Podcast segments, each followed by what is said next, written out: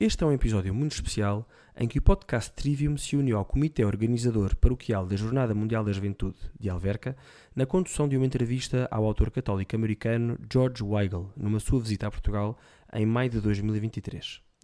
George Weigel é uma figura ímpar no mundo católico, nem que seja pelo facto de ser o autor do livro Testemunho de Esperança, que é nada mais nada menos que a biografia oficial do Papa São João Paulo II, entenda-se aquela que foi autorizada pelo próprio. Para além disso, tem uma vasta obra com alguns dos seus livros traduzidos para português, tais como O Cubo e a Catedral e Cartas a um Jovem Católico. O seu livro mais recente, intitulado To Sanctify the World, de 2022, fala sobre a importância e relevância do Concílio Vaticano II. Só o facto de ter acompanhado de perto São João Paulo II faz de George Weigel uma pessoa muito interessante, mas a verdade é que é alguém com uma visão muito própria da vida da Igreja, plenamente alicerçado na fé católica e foi por isso um privilégio para nós poder entrevistá-lo. E é com muita alegria que agora partilhamos esta conversa com os nossos ouvintes, agradecendo uma vez mais ao COP de Alverca e em particular ao nosso grande amigo Ricardo Formigo por ter tornado este momento possível. Esperamos que gostem.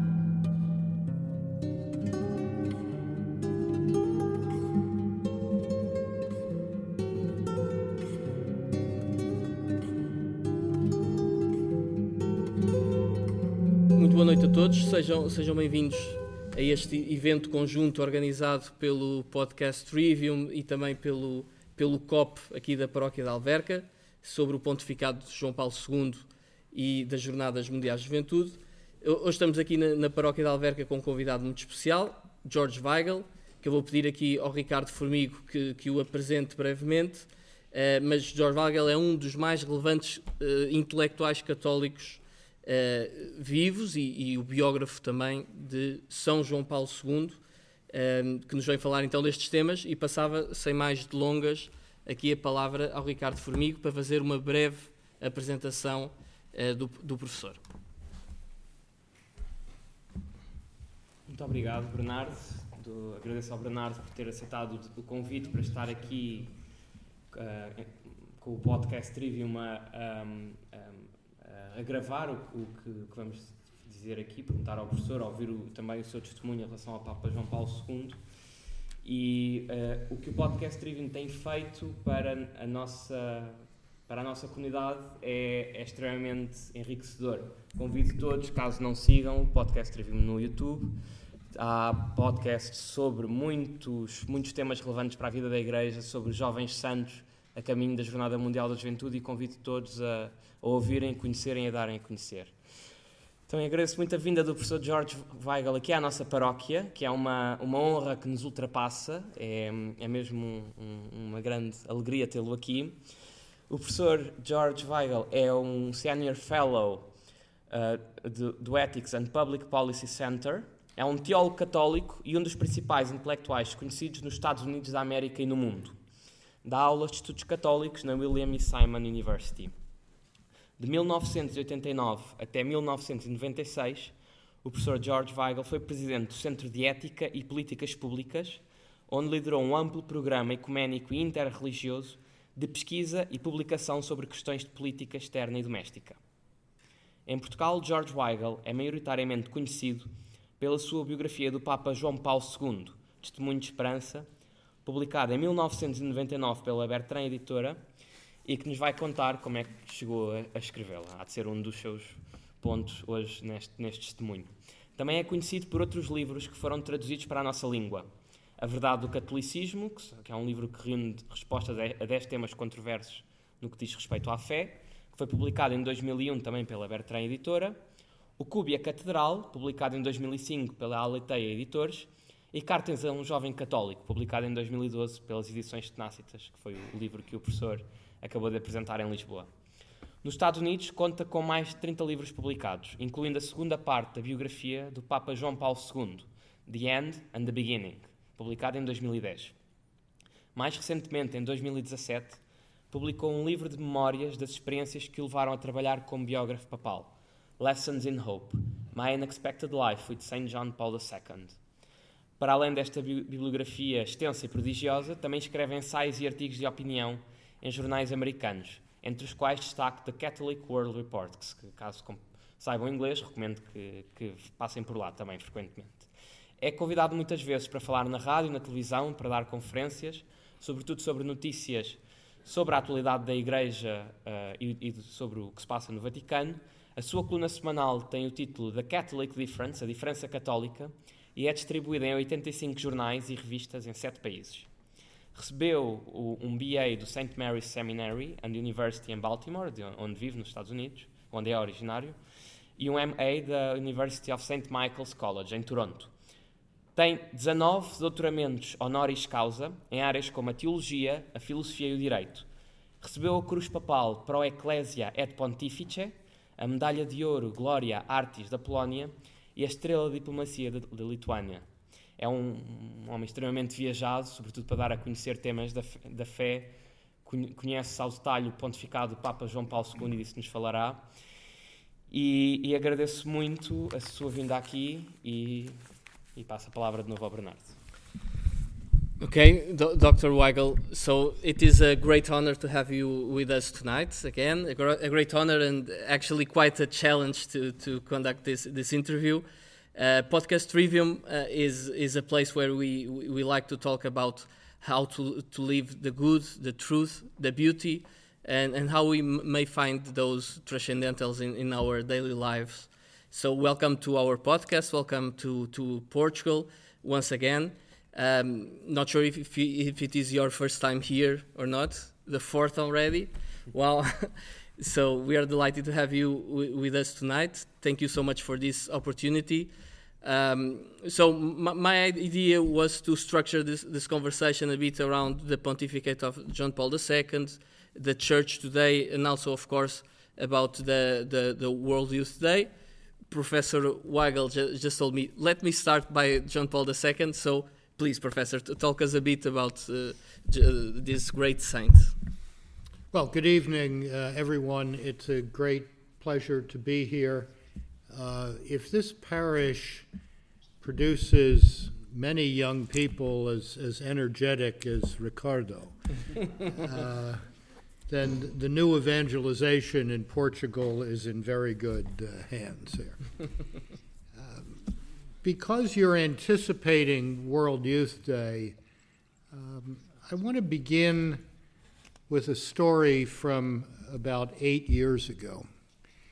It was July 4th, 2014, and uh, I was invited to the 50th wedding anniversary celebration of uh, some very dear friends of mine who were great friends of John Paul II from the time that they were teenagers um, my son was with me. We were doing a book together on Krakow in preparation for World Youth Day 2016.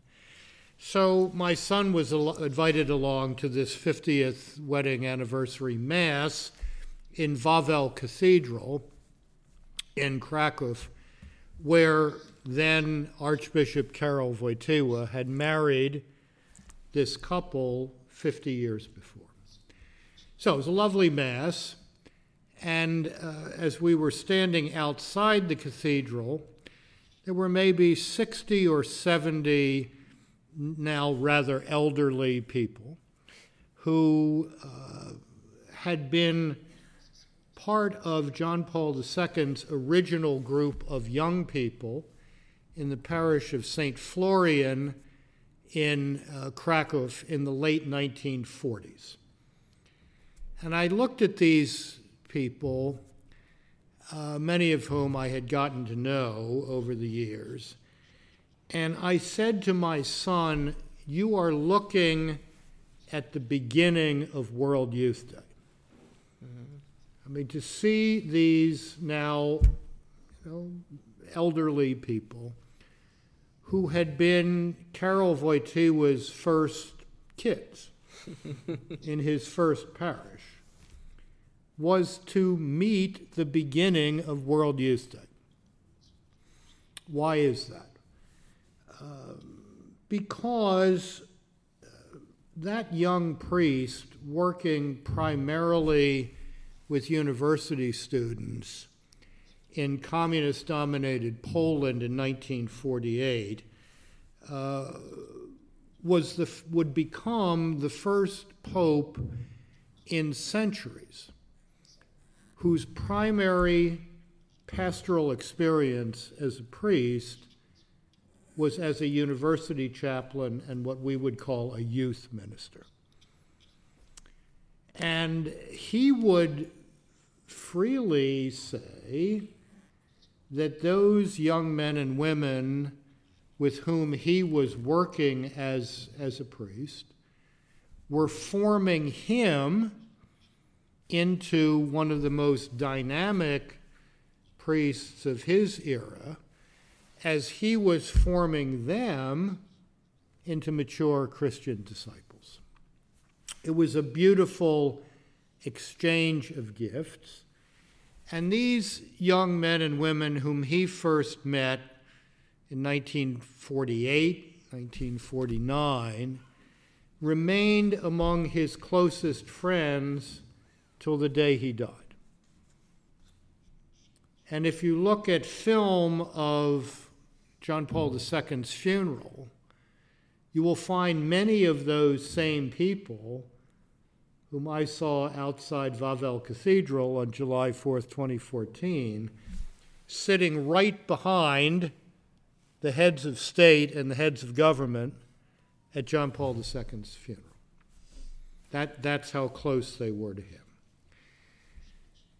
So when he came to the papacy, Karol Wojtyła had a very good idea of how young people want to live lives of heroic virtue. Uh, how young people want to aim high in life. And that confidence that the young people of the late 20th century had the same yearning, the same desire to do something great with their lives that he had encountered with these young people in a very difficult situation in Poland in the late 1940s. That was the inspiration for World Youth Day. Uh, when the Pope, when John Paul II floated the idea of an international youth festival built around the sacraments, catechetics, and the Pope, the officials with whom he discussed this in Rome basically said, in a more polite way than I am going to say it, you are crazy. that this is going to be a complete disaster. These young people just are not interested in the sacraments, the way of the cross, catechetics, even meeting with the Pope. But he was so confident that that earliest pastoral experience as a young priest had a universal meaning that he simply went ahead against this opposition, and we all know what the results have been. Uh, World Youth Day has become really an essential part of the rhythm of Catholic life throughout the world and it's had extraordinary effects. Now, uh, that brings me to a second point briefly, and that involves the Pope coming to Fatima on May 13th, 1982, two years before the First World Youth Day in Rome. And, and why did he come on May 13, 1982? Because that was one year to the day after he had been shot in St. Peter's Square, on the day of Our Lady of Fatima. And he wanted to come and, on a pilgrimage of thanksgiving to express his gratitude for his life having been shared. And when he got off the plane in Lisbon before they drove up to Fatima, there was a prepared text in which he responded to the public officials and the church officials who greeted him. But then he went off the text and said spontaneously, In the designs of providence, there are no mere coincidences.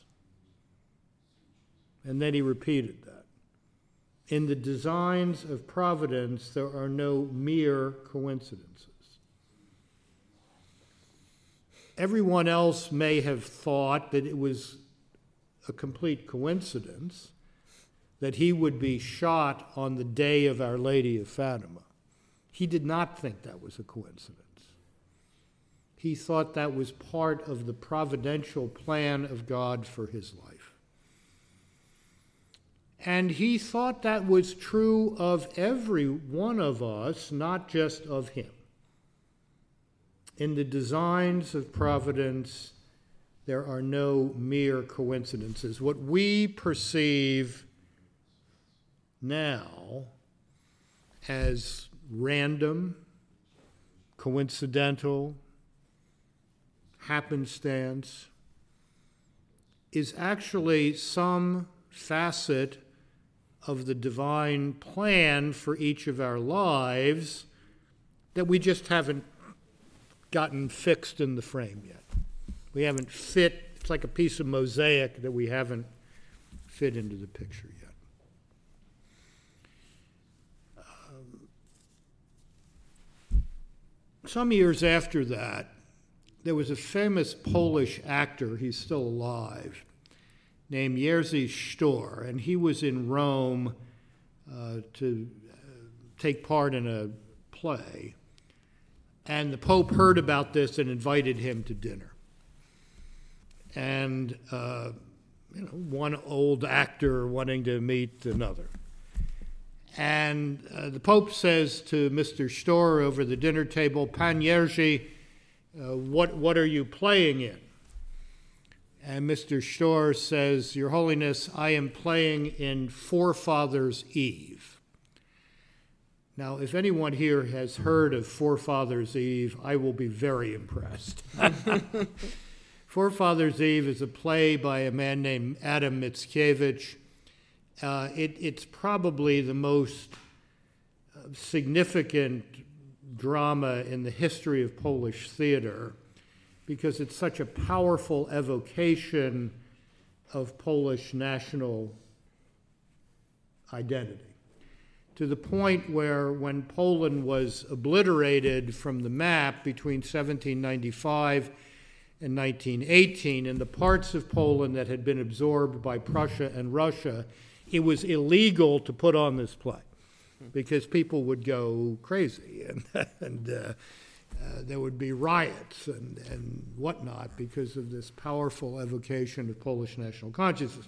So, Stuhr says, I'm playing in Forefathers Eve. The Pope talks and talks about how important the play was in keeping alive the idea of Poland when the Polish state did not exist. That, then he recites large parts of the play from memory. And then John Paul II calms down a bit and looks across the dinner table and says, Pan Jerzy, what role do you take? And Mr. Stuhr looks across the table and says, Your Holiness, I regret to report that I am Satan, who was a character in the play. You can laugh at that, okay? Um, uh, and the Pope thinks about that a minute and says, Well, none of us gets to choose our roles, do we? Now, how do these two things fit together? They fit together around the idea of vocation. There's a tendency in the church to think of the word vocation as applying to the priesthood or consecrated religious life, period. In fact, John Paul II would insist each of us has a vocation each of us is an idea, if you will, in the mind of God. And the task of growing into Christian maturity is the task of discerning what that vocation is and, and, then, and then following it. And understanding that in the designs of providence there are no mere coincidences, and that these, what seem to be coincidences, can actually be pointing toward a vocation. And in the book that Ricardo mentioned, Lessons in Hope My Unexpected Life with John Paul II, the first third of the book is describing things that happened to me beginning when I was eight years old and continuing for some 30 years afterwards. That as I look back, were preparing me to write the biography of John Paul II, preparing me for this curious vocation that, um, that I uh, discerned. What does that have to do with World Youth Day? Simply this. Uh, if the World Youth Day here in Lisbon in 2023 has the profound effect that it has had in other parts of the world church, it will be a great moment of vocational clarification, or at least the beginning of vocational clarification for young people. That intense experience of being part of a global Catholic community has helped many, many millions of young people throughout the world begin a serious process of vocational reflection that can lead to marriage in the family, that can lead to all sorts of vocations in the world, or that can lead to consecrated religious life, or can lead to the priesthood. And so, as you prepare to celebrate World Youth Day here in Portugal in 2013, pray that that process of vocational discernment actually takes place here. And think about how providential it was that a young priest, fresh from doctoral studies in Rome, is told to go and create a campus ministry in communist dominated Poland where act, organized Catholic activities were forbidden. And out of the friendships that were formed then, what you're about to experience in August began.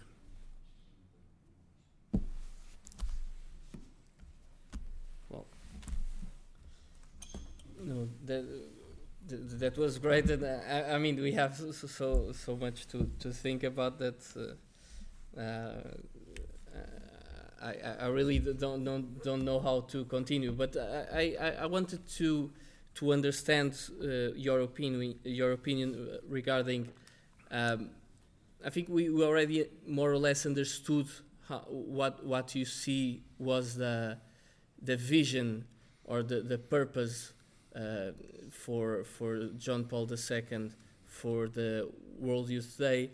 Um, so that was a, a, first question. What what what do you think if you if you can't um, give us a, an explanation. And the second question is um, if, if you think that that, that goal uh, was achieved.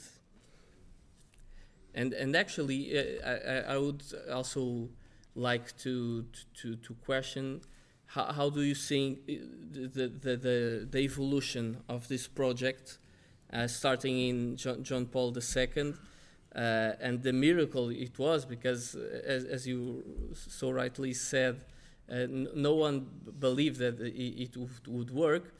But during John Paul II's pontificate, and actually also during Benedict's and, and Francis' pontificates.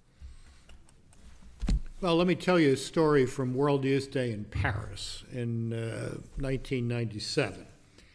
Um, uh, I was in Paris for all of that.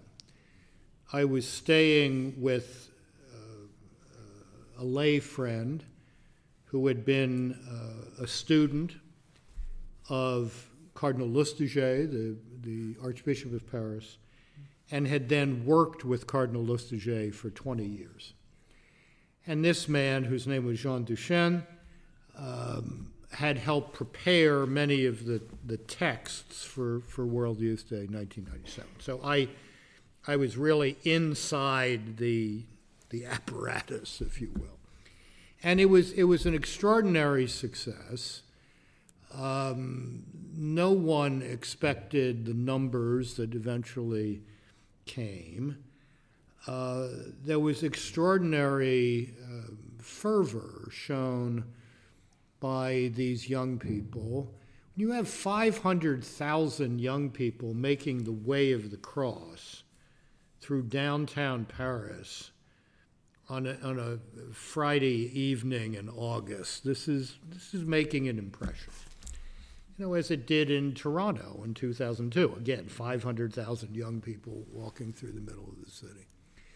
So when this was all over, my friend and his wife and I went to their uh, country home in Normandy to just relax for a few days after this intense experience. And we turned on the French evening news. And there is Cardinal Lustiger being interviewed by this completely befuddled television news person who has no idea. I mean, he cannot figure out what is going on here. you know, a million young people at, at Mass, 500,000 walking through the streets. And Cardinal Lustiger, who was a great man and I believe a saint, uh, was in a very feisty mood. Mm-hmm. And he said, Look, your generation abandoned the faith of your fathers. These young people have discovered Jesus Christ and want to explore all that that means. Don't you impose your prejudices on them. At which point we opened another bottle of champagne. so, um, you know, this is experienced in different ways in different venues, but I don't know of a World Youth Day that has not produced some forms of new pastoral initiatives. Uh, that was certainly true of Denver in the United States in 1993.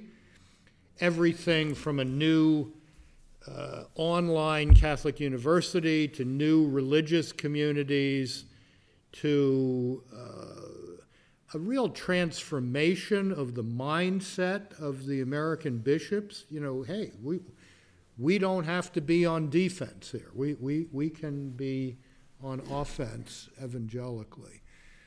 Um, you, you just don't know what's going to happen. That's the Holy Spirit. But something good is going to happen because of this and because of the work that all of you will do preparing for this. And just, you know, be open to the surprises would be, uh, would be my advice. Something surprising will happen. Professor, um, we, we, we recently we, we celebrated uh, the, the 16th anniversary of, of the, the Council and I believe you you you you you uh, you have you published a, a, a, book recently regarding the council. So I would uh, would like to ask you uh, um, if, if um, the the World Youth Day and and initiatives li like that, uh, if you believe that those are part of what the the real spirit of, of the, the council is or, or, or should be. And also uh, linked to, to that question, um, one of the most recurrent topics in your in your letters is the, the apprehension regarding uh, liberal Catholicism or late Catholicism in, in line with, with the, the teachings with, of uh, St. John Henry Newman. Um, how, how might the, the, the World Youth Day uh, and similar initiatives help us to live better our, our faith? Uh, how, how can we better understand um, those apparently simple truths, but not as simple, uh, simple as that to, to enter in our hearts that we did not invent God, God invented us, or that obedience to Christian truth, and I'm quoting here, is liberating in the deepest sense of human liberation. A month before Vatican II opened, in a uh, major radio address uh, he gave on September 11th, 1962. Pope John XXIII said, The purpose of the council is evangelization.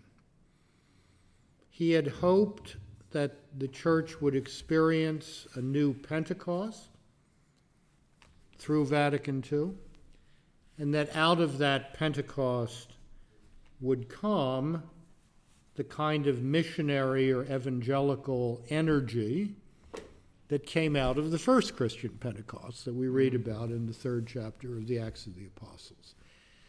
That is beginning to happen in many ways. One of them is World Youth Day.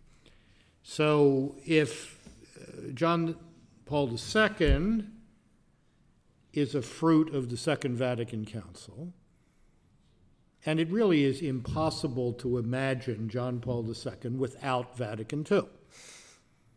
I mean, not only the idea of a Polish pope, but someone who had shaped these documents, who had uh, helped uh, shape the Christ centeredness, the mm-hmm. Christocentricity of the council. All of that is unimaginable without Vatican II. And of course, World Youth Day is not easy to imagine without John Paul II. So there's a bit of a syllogism uh, here. Um, one of the most important things about World Youth Day, I think, is that it demonstrates to young people and actually to all of us uh, we are not alone. We are not alone. Uh, we may feel alone in uh, secular societies in the West, we may feel under pressure, but we're really not alone. There are a lot of, there are a lot of us out there. There are 1.3 billion Catholics in the world. Now, they're not all coming here in August, mm-hmm. which is just as well, or Portugal would sink into the Atlantic with mm-hmm. uh, 1.3 billion people. We don't want that to happen. Um, but we're not alone. Uh, the other theme from John Paul II that has been so important for World Youth Days and that I, I hope is raised at this one is um, the challenge that John Paul II put before young people. And he did this in many, many, many variations on, on one great theme. And the theme was, the challenge was, don't ever settle for anything less than the spiritual and moral greatness that the grace of God makes possible in your life. Don't ever settle for less than that. Now, you're going to fail. We all do. But that's no reason to lower the expectation. Get up, dust yourself off, seek forgiveness and reconciliation, but don't lower the bar. Keep striving to cooperate with grace, to be the great soul that you are called to be. Don't ever settle for anything less than that. That was a very powerful challenge and was a very attractive challenge. um, so much of the world around us today wants, wants to dumb us down. You know, dumb us down. And John Paul II tried to lift us up. And that's uh, very compelling. So I hope that challenge uh, rings out uh, in August here.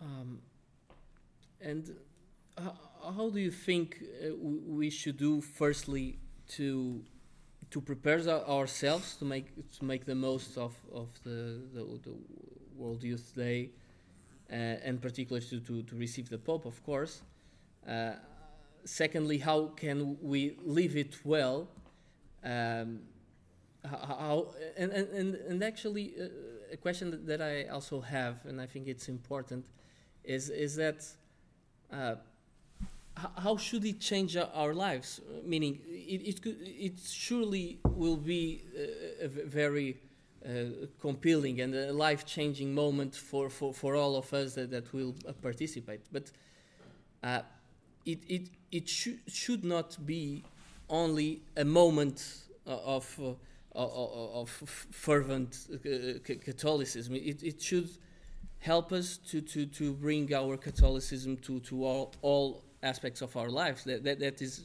also the, the, the message of, of the, the, the Council. How, how can we, we do that? Uh, well, I think Ricardo would like you to prepare for the council by buying letters to a young Catholic. and uh, hopefully the new edition will be available soon, and uh, I'm sure he will make it available here in the Let's parish. hope before the, the, the event, you know, the, the World Youth Well, it's Day. supposed to be next week, so if it's delayed two months after that, something seriously wrong. Welcome to here. Portugal, Professor. Um, devote 15 minutes of prayer every day between now and August 1st to uh, praying for the success of World Youth Day, for the deeper conversion of everyone who participates in it, for a profound sense of, of meeting the Lord through meeting his friends, his disciples. I think reading the act, you know, the church reads the Acts of the Apostles during the Liturgy of the Hours uh, every day between Easter and uh, and uh, Pentecost. Uh, for those of you who don't pray the Liturgy of the Hours, uh, spend some time reading those stories of the early church um, uh, between now and August 1st. Uh, a lot of people are concerned about the state of the church today, the state of the church in the world today. And I often remind uh, audiences in the United States that while there are libraries of books of church history, there is only one divinely inspired book of church history. That's called the Acts of the Apostles. How does it end? It ends with a shipwreck. And the shipwreck becomes the occasion to extend the mission to a place where the gospel had not been heard before.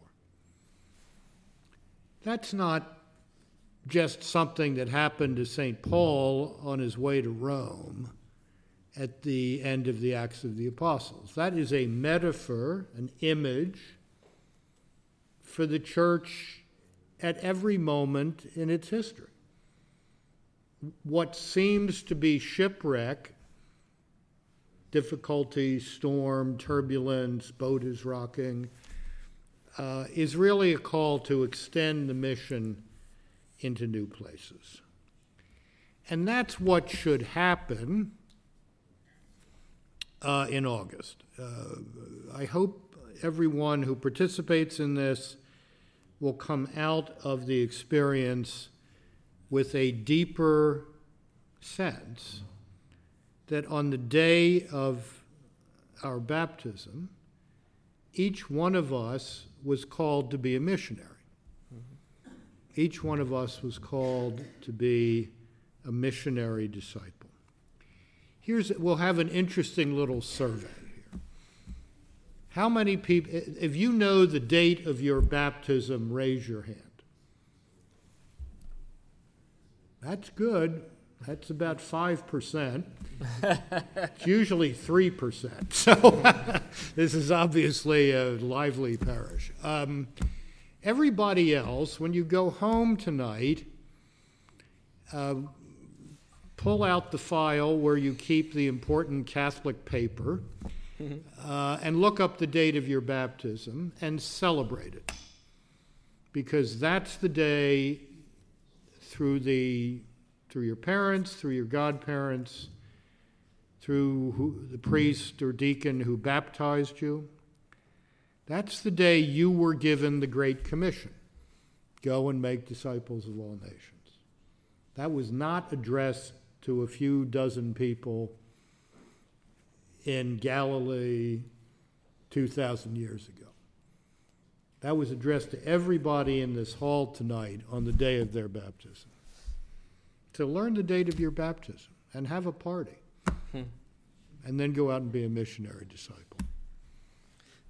That, that that's funny because I, I, I know a priest here here in Portugal that that actually asks a lot of times. Uh, he he he's like uh, like John Paul II. He, he was for, for many years a chaplain at, at the, the Catholic University here in Lisbon, and uh, many times he, he, he asks the, the the the young boys that are with him, "Do you know your birthday?"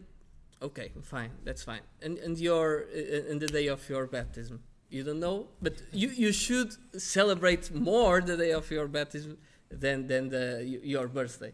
Uh, and, and, you just remind me of that. Um, we, were talking about evangelization to be uh, uh apostles, uh, modern uh, apostles, and I would like to, to, to, to ask you, what do you believe are the main challenges for for for youth and, and not only for youth for, for, for all of us as, as as parents as educators as professionals uh, in today's uh, cultural environment um, because uh, I, I, I believe and I, I I, think I already heard you talking about this in, in interviews or, or, or, or articles. Uh, many times we, we are kind of, I don't know, a, bit sad uh, and, and, and, and say, uh, church, uh, church is, is, everything is go going bad with church. We have a, a big crisis, and you say uh, church is not uh, Europe, nor is is only uh, Rome. You, you need to have the big picture, and actually the church is, is, is growing a lot in, in, in a lot of places, not not only Africa and, and, and Asia, but th those kind of ministries that, that, that are growing uh, all, all, around the world and, and, among the youth, among the, the universities. Uh, but in, in fact, in Europe, the, the, there is a, crisis. And, and, and what are the challenge for us, and how can we have the, the courage, the fortitude to, to, to embrace those, those challenges uh, as, as all the saints and, and as the apostles uh, did in, the, in the Acts, as, as you ju just mentioned? I think it's, it's a question of confidence and compassion. Confidence that the gospel is true, that the church is the bearer not only of truths about God, although it surely is, but truths about us. Uh, this is one of the great themes of the pontificate of John Paul II. It's actually inscribed in the Second Vatican Council in paragraph 22 of the Pastoral Constitution on the Church in the Modern World where the Council Fathers write that it is only in the mystery of the Word made flesh, in Christ the new Adam, that the mystery of us and our noble destiny comes into focus. So when we uh, put that in slightly different language, to meet Jesus Christ is to meet the truth about God, but it's also to meet the truth about us. And if we really believed that, then we would have the confidence to offer that to others. We would have the compassion to understand that that's a startling claim to people right now. But we'd have the compassionate patience to walk with people or accompany people. Uh, a word that Karol Wojtyła used in his pastoral ministry uh, 70 years ago, before people started talking about accompaniment today. That was his theory of, of pastoral ministry. Um, so I think it's a combination of confidence and, and compassion. Um, that, that, will, that will equip us to meet the challenge of, of a world that's on the one hand hostile, but on the other hand is just bored. Mm-hmm. That's true. But, uh, you know, the boredom we can turn to our advantage. There's nothing boring about Christianity. I mean, you might think it's crazy, you might think it's implausible, but it's not boring. Okay? It's not boring. Uh, to go through Holy Week liturgically with the church is to enter the central drama of human history. Those are some thoughts on that. No, that, that's great. Uh, uh, Ricardo, do, do you have, uh, do we have uh, still time for some questions from, from the audience? What do you Okay, so we, I think we have some room here. So, uh, who, who, would like to, to, to, to take this uh, unique opportunity to, to make uh, to put a question to, to our professor? Quem, quem é que gostaria de fazer uma pergunta? Se, se preferirem fazer em português, podemos traduzir também. Não, não, não sejam envergonhados, professor. There's, there's a non-shy oh, person. There, there is a non-shy person. Nesta primeira pergunta foi pedido ao George Weigel para dizer como é que ele acha que devemos enfrentar os desafios da Igreja atuais e sobre como crescer na fé no pós-jornada. Okay, are we going to be here till four o'clock in the morning? um, um, let's talk about the after first. Um, if World Youth Day has the effect I hope it has, then those of you who are participant in it will, will do at least two things in the years ahead. You will become much more biblically literate, and you will actually read the Catechism of the Catholic Church. Mm-hmm. I suspect this is true here, but there are, there are programs in the United States called the, the Bible in a Year yeah. and the Catechism in a Year. That's a very good idea. You know, 15, 20 minutes, half an hour a day. That keeps feeding you so that you actually know what the church teaches instead of what the world misunderstands the church teaches. Mm-hmm and you learn to look at the world through a biblical lens. And that's, you know, as I said about the shipwreck story from Acts, that's, uh, that, is, uh, that is very important. Um, uh, so those are two things that, that occur to me about, you know, afterwards. Um, uh, and I can't remember what I was going to say to the first part of your question, but uh, um, uh, let me just say one thing about you know all of this uh, controversy about the church today in whatever arena that takes place. Um, in preparing to write my book on Vatican II the first part of which, the first third of which, one third, is explaining why the council was necessary. Mm-hmm. What is the civilizational crisis to which the council was responding. But in preparing to do that, I read the first volume of a five volume history of the Council of Trent in the 16th century by a very distinguished historian named Hubert Jedin. And the first volume is explaining why the Council of Trent was necessary. and if you think the church has problems today, read the first volume of Jedin's History of the Council of Trent. It will stand your hair on it. I mean, as, however difficult you think things are today, we don't have three people claiming to be pope. We don't have this massive entanglement of the church with political power. Um, the corruptions of religious orders by money, uh, ill prepared priests, priests who can barely read, much less have any theological formation. The church at the end of the 15th century was a big, fat mess. Far worse than today. And that's comforting. because a hundred years later, you know, there was this tremendous um, explosion of, of Catholic faith and energy that, among other things, brought the faith to the Western Hemisphere. So, learning a little history helps.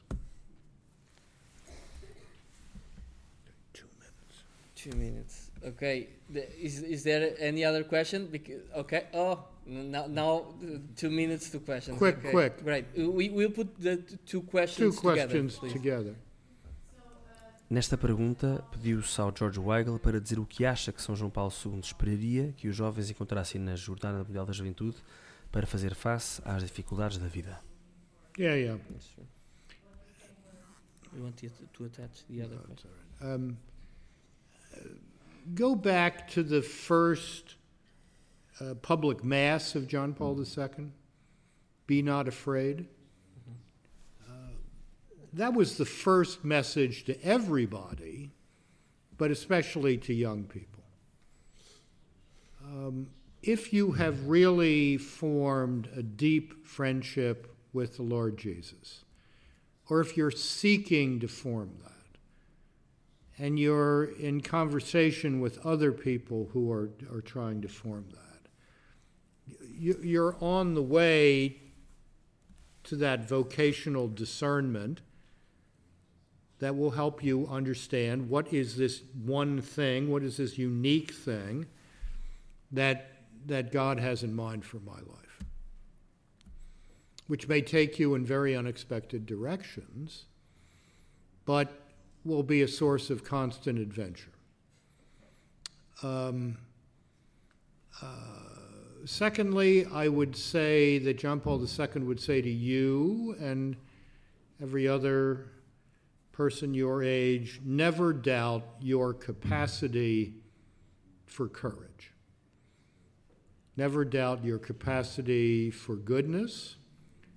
Never doubt your capacity for virtue, even though we all struggle with courage and virtue and, and uh, uh, goodness.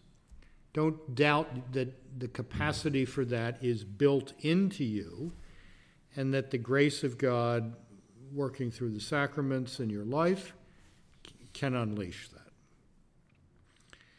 And third, I think he would say, don't be afraid to ask questions. Don't be afraid to ask questions.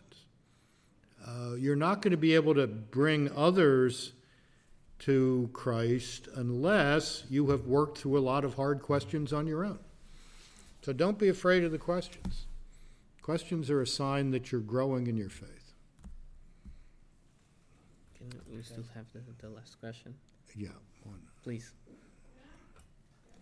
Nesta pergunta, manifestou-se a preocupação em reduzir a jornada a um momento de veneração do Papa e perguntou-se como é que se pode não cair nesta tentação e aproveitar realmente e espiritualmente uh, a jornada. Yeah. Um, go back to, let me go back to what I said before. Uh, 15 minutes of prayer every day, that these months of preparation and then your participation in this will bring you closer to the Lord, will help you get a new sense of the beauty of the faith and your role as a missionary disciple. And uh, whether you see the Pope from 500 yards away, uh, or uh, you know if he gets sick and isn't here, uh, the Lord is here, and that's that's what's important. Um, and um, uh, all of the you know circus aspects of you know of a papal visit are you know they can be helpful, but that's not the whole thing. I mean, World Youth Day is about Jesus Christ. It's not about John Paul II or Benedict XVI or Pope Francis. It's about Jesus. And if you keep focused on Him, then no matter who shows up, you'll have a good experience. Thank you all for being here tonight. It's lovely to uh, meet you. Um, I'm from a different cultural environment. I am not used to meetings at 10:30 at night. So I admire your grit and your uh, longevity, and I'm going to bid you good night. Thank you. Thank you, Professor, so much. God bless you. Thank you. Professor, thank you, thank you very much for everything. We would like to offer you a Portuguese present, a gift from our, our parish that you can take to United States and re- remember this evening, which is the tom- tomorrow will be the Oh, birthday. yes, it's a, the gift is very away, so I, I will talk a, a lot. She will buy the, the, tomorrow, the gift now? tomorrow will be the 103rd anniversary of uh, Pope John Paul II, and I believe that we can associate our 15 min- daily minutes of prayer for the World Youth Day, also asking for his intercession and, and asking for his guide of our life because he, he always asked us not for not being afraid of the world, of nothing. Also, I, I remember when Our Lady uh, showed uh, appeared on Fatima, this was the first thing that she said to the, the shepherds don't be afraid. Um, and is also the same thing that the angel said to Our Lady. So it's a regular in the church history. The, the fear, it's a condition that can that stops the grace. And so thank you very much for all that you share with us tonight. A few minutes ago, last night, these two days. It was wonderful to have you here. Thank you. Professor. Thank you very much. Thank you all. Let's, um, thank, th- thank you all, and let's, let's pray for each other in the months ahead, and I will watch with great interest uh, what happens here in August.